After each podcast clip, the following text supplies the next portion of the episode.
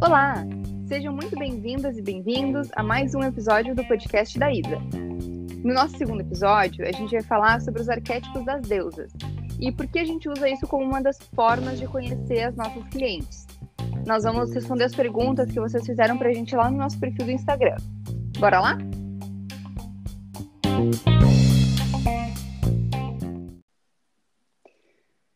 Então, gente, eu sou a Luísa uh, e eu vou estar fazendo algumas perguntas aqui que vocês trouxeram lá no Insta e a Rai vai estar respondendo e a gente comentando, e é isso.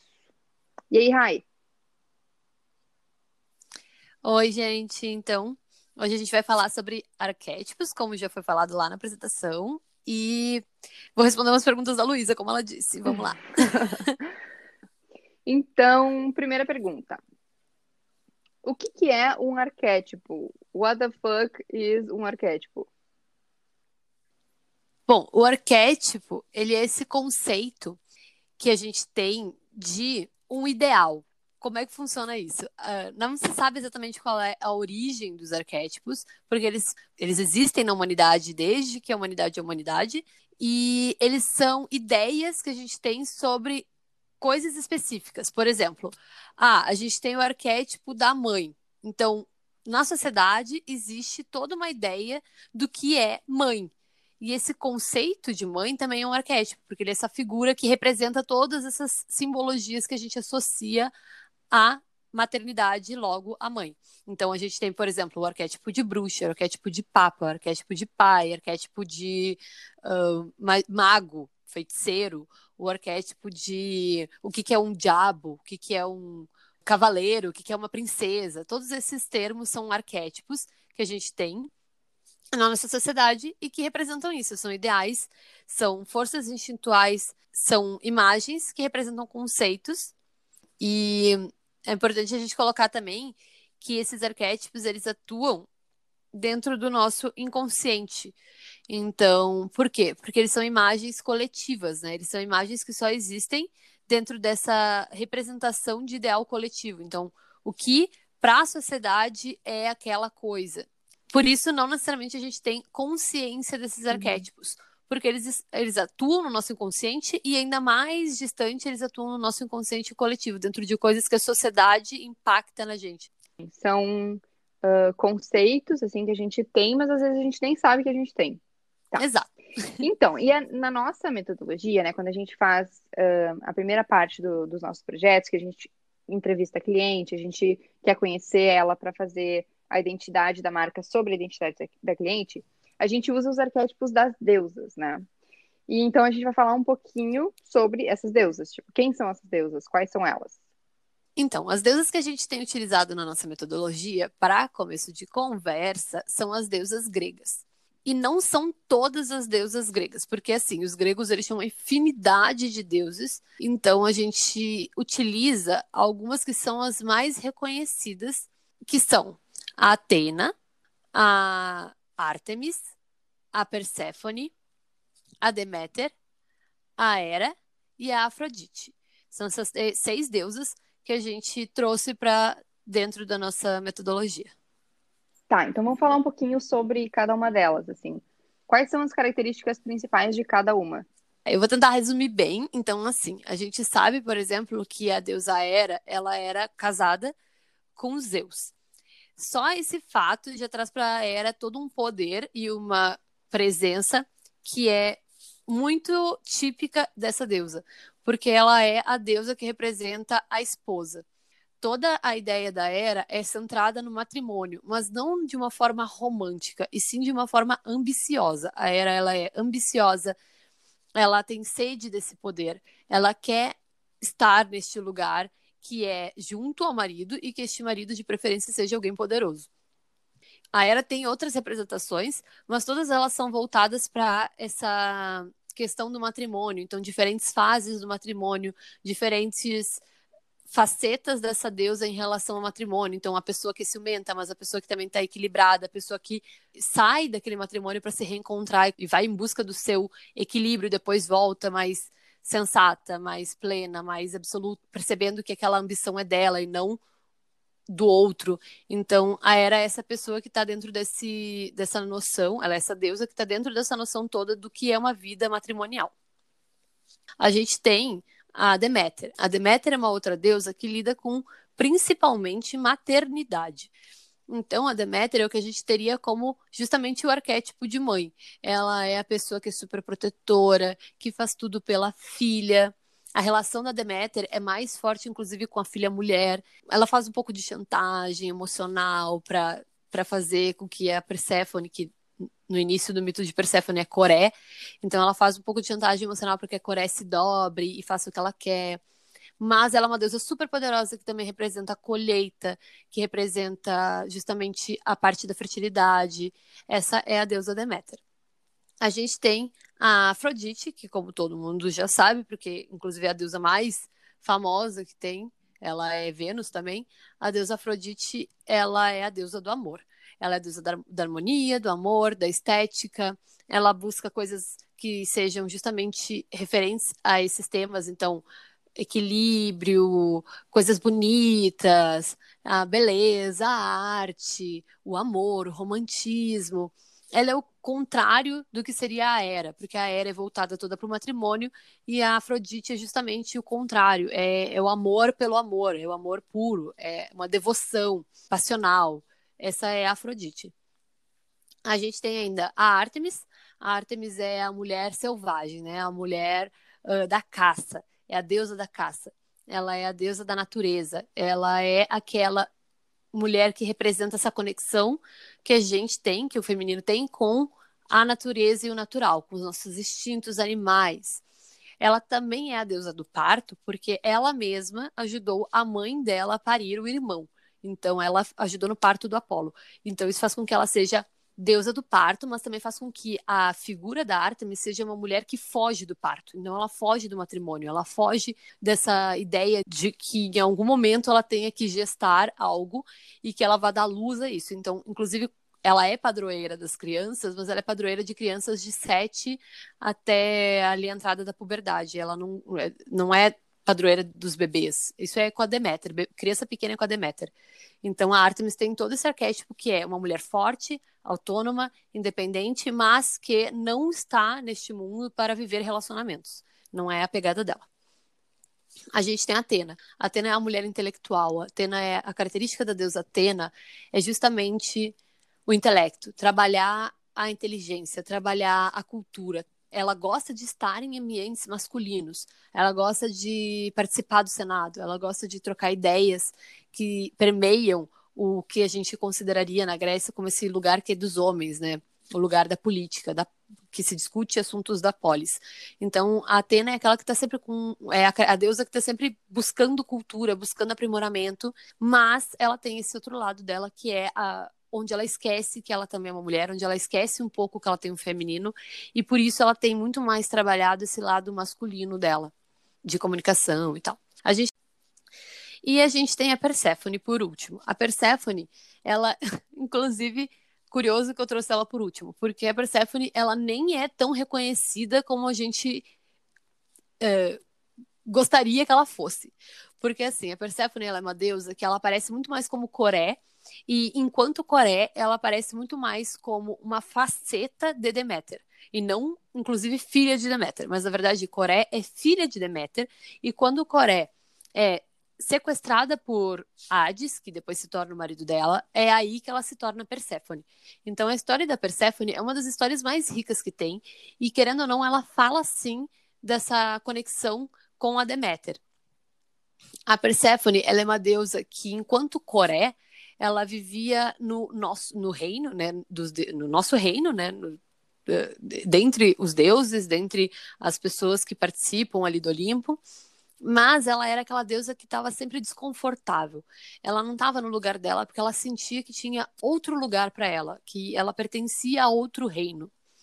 Quando ela é sequestrada, a gente tem, na verdade, uma vertente que estuda que ela não teria, ela foi sequestrada, mas ela teria se deixado sequestrar, porque na verdade ela já sabia que ela não pertencia àquele lugar onde ela estava, então ela meio que, ai vai me leva. E a Persephone, quando ela desce para o submundo, ela começa a se transformar em Perséfone, começa a lidar com esse lado dela de sombras, esse lado dela que sempre foi ligado ao misticismo, que sempre foi um lado que uh, é espiritual, foi espiritualizado, ela só não tinha essa visão tão clara disso ainda, quando ela estava no outro lugar, até por influência da Deméter. Que, não, que trazia sempre essa coisa da inocência, da ingenuidade, da infância. Quando ela desce para o submundo, ela se torna uma mulher. Então, a Perséfone é essa deusa que ela é super poderosa. Ela desce como uma deusa que não tem representação nenhuma no nosso mundo e ela vira Perséfone, ela vira rainha desse submundo. Ela é a pessoa que comanda junto com Hades esse lugar onde a gente fala só de espiritualidade, só de transformação, fala de morte, fala de conceitos bem pesados, mas ela lida com isso com uma leveza. Inclusive, a leveza dela é tão clara que ela tem uh, por a cada ano, ela tem uma época do ano em que ela sobe para viver com a mãe dela de novo, que é quando as coisas florescem na primavera, que é quando as coisas ganham vida, é quando a Persephone faz justamente esse movimento de sair do submundo para o nosso mundo. Então essas são as deusas e as principais características delas. E, e assim, acho que a moral dos arquétipos, das deusas, ou seja qual for o arquétipo, é sempre identificar de que maneira que eles existem em nós, né? E quais que mais se manifestam, assim. Então a pergunta é: como que a gente identifica quais deusas mais se manifestam em nós? Então, existem a forma, a melhor forma de fazer essa identificação é conhecendo, é através dos mitos. É conhecendo os mitos dessas deusas. Porque o que, que acontece? Para fazer a identificação, a gente faz justamente esse comparativo entre quem é essa deusa e quem é a pessoa, como essa deusa se comporta, como a pessoa se comporta, e se essa pessoa ela está representando o mito de alguma forma na vida dela, né? Ao longo da vida dela. Se ela tem passagens que sejam muito próximas ao mito. Porque é, essa é a forma de da gente identificar que aquela deusa está se manifestando ou não na vida da pessoa. E a gente, inclusive, tem o, o, nosso quiz que a gente fez, a gente formulou um quiz para identificar para identificar quais deusas estão se manifestando na nossa cliente. E existem outras maneiras, que é, por exemplo, fazer alguns testes, entrevistas, tem N possibilidades de fazer esses comparativos, mas a principal ideia é justamente estudar se existe associação entre como a deusa se manifesta, como o mito se desenrola, e essa pessoa, se ela manifesta aqueles características também, se na vida dela ela tem passagens parecidas com aqueles, com as passagens mitológicas, né?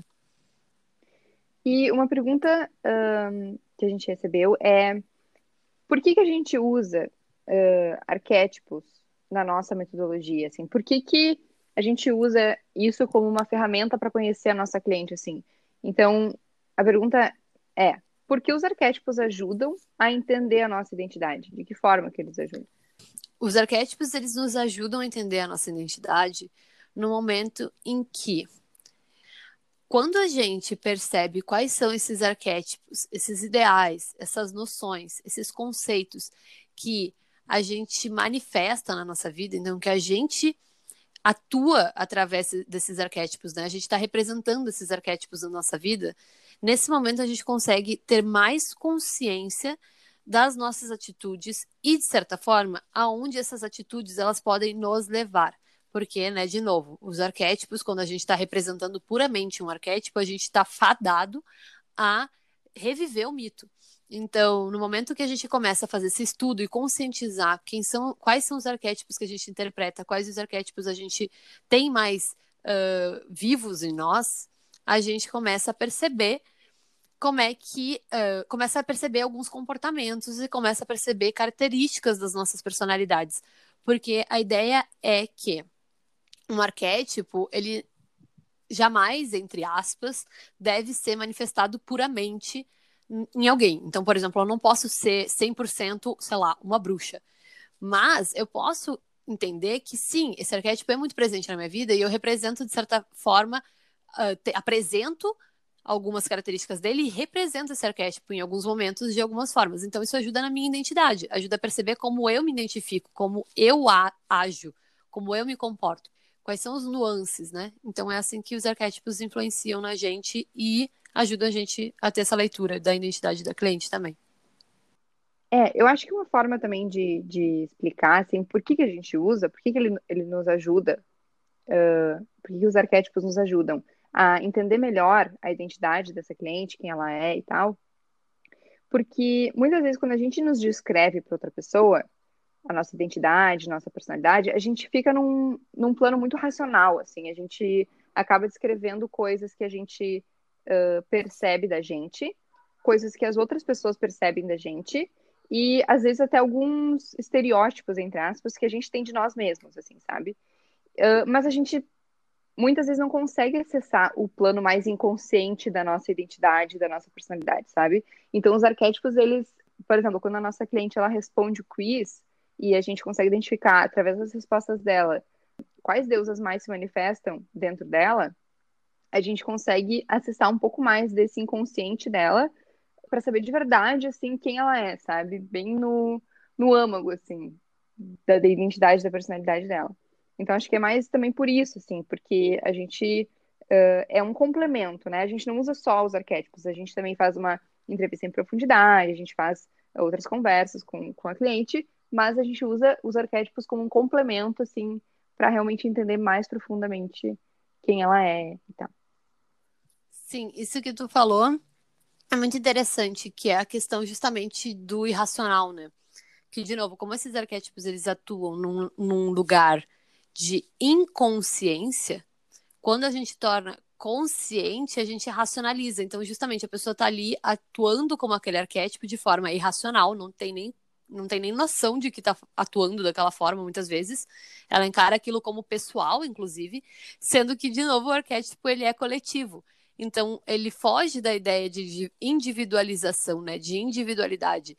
A pessoa está representando algo que é social bem isso que tu falou. Ah, eu tô agindo dessa maneira, eu acho que sou isso, porque a sociedade diz que sim, porque eu me enquadro nesse grupo, porque eu faço aquilo ali, logo eu represento aquela coisa.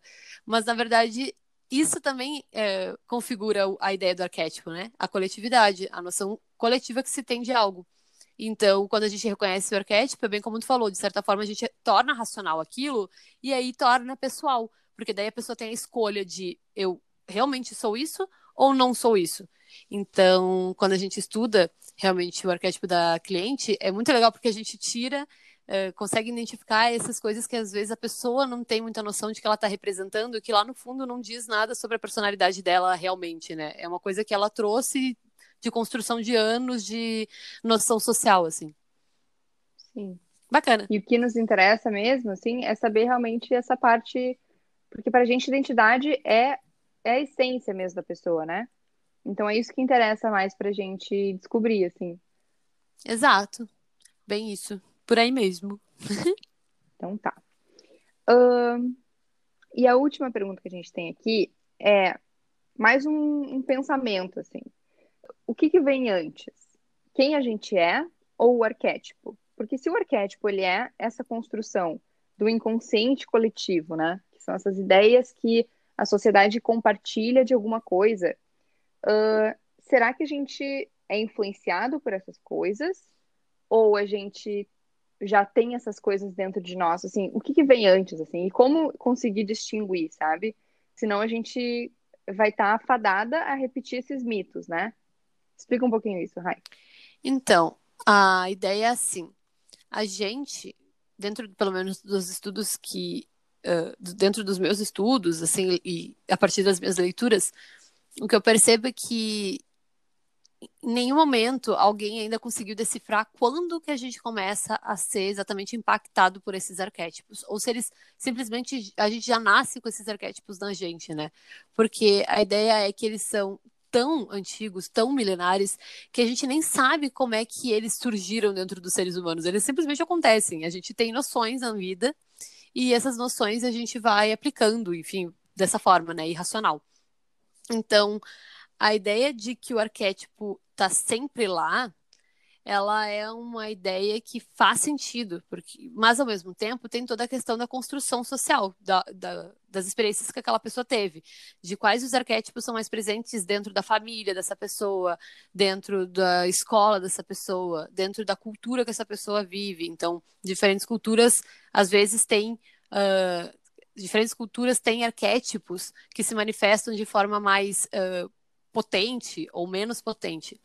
Então, a resposta dessa pergunta, eu acredito que seria que os arquétipos, eles, eles estão sempre lá, eles existem dentro da gente e a gente não tem muita noção.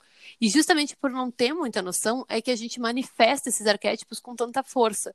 Porque justamente no momento que a gente torna consciente que existem esses arquétipos e a gente começa a conscientizar esse arquétipo e pensar uh, em termos de projeção, por exemplo, será que eu faço isso? Será que eu ajo dessa forma? Como esse arquétipo influencia em mim? O que, que ele me faz sentir? No momento que a gente tem essas reflexões, a gente entende que a gente tem escolha. A gente pode sim ou não manifestar aquele arquétipo. A gente pode sim querer agir como aquele arquétipo ou não. Eu não quero, não gosto disso, vou, vou fazer de outra maneira. E aí a gente para de repetir o mito, para de repetir aquela história a que se está fadado quando a gente personifica esse arquétipo. Sim, eu acho que também é muito assim de. Uh, quando a gente toma consciência dos arquétipos que, que a gente carrega, é, essa escolha que, que tu fala, assim, eu acho que é muito essa questão de entender o que, que é de verdade meu e o que, que não é meu e é dos outros e eu peguei para mim, como se fosse meu, né? Exato, exato. Exatamente esse é o pensamento. É, isso aqui que eu considero meu é meu? Eu quero que seja meu? Faz sentido com as minhas ideias? Ah, faz. Beleza. Então vai fundo. Claro, né? Tu não vai mergulhar exatamente naquele arquétipo e reproduzir um arquétipo escrachado na tua vida, porque essa não é a ideia. Inclusive, arquétipos não duram muito tempo. Isso seria uma máscara que em algum momento vai cair, porque ninguém consegue sustentar um arquétipo justamente por ele ser coletivo. A pessoa em algum momento vai ter que se deparar com a personalidade dela. E aí pode ser inclusive destrutivo, né, para essa pessoa se ela tem uma máscara tão forte, de, por exemplo, assim, Rapidinho, aqui foi um ponto interessante. Por exemplo, a pessoa representa o imperador. Ah, eu tenho esse arquétipo de imperador, eu sou o imperador, eu quero ser o imperador, eu vou ser o imperador. Aí a pessoa ela usa essa máscara de imperador, mas lá no fundo existem todos os outros arquétipos que também influenciam essa pessoa de alguma forma. Então ela não vai conseguir sustentar essa máscara de imperador por muito tempo. Em algum momento, outra faceta, outro arquétipo vai sem querer dominar essa personalidade e daí como é que faz? Aquela máscara cai por terra, então toda aquela vida que a pessoa planejou dentro de um arquétipo vai deixar de existir. Por isso que é muito importante as pessoas também terem essa consciência do arquétipo e decidirem quais partes da personalidade de cada arquétipo que cabe melhor na vida delas, quais partes elas se identificam, quais partes elas não se identificam. Porque senão é viver uma vida falsa, né? Falaciosa, assim. Sim. Muito bem, é isso. Espero que tenha ficado um pouco mais claro o que, que é um arquétipo, uh, quem são essas deusas, por que, que a gente usa elas. E, e se você gostou assim desse assunto, quer saber mais sobre essas deusas, uh, no nosso Insta, que é isa, com dois z's, ponto brd, uh, tem um destaque que explica um pouco sobre cada uma dessas deusas também. E, e também, se quiser aprofundar ainda mais, também recomendamos alguns livros. São eles. O primeiro é O Retorno da Deusa, de Edward Whitmont. O segundo é As Deusas e a Mulher, a Nova Psicologia das Mulheres, de Jean Chilonda Bollen. E o terceiro livro é A Deusa Interior, de Roger e Jennifer Wugler. Isso aí. E é isso. Nos encontramos no próximo episódio de Isa. Fique ligado, todo dia 21 nós vamos estar uh, postando mais um, um, subindo mais um episódio ali no, no Spotify, compartilhando nas nossas redes.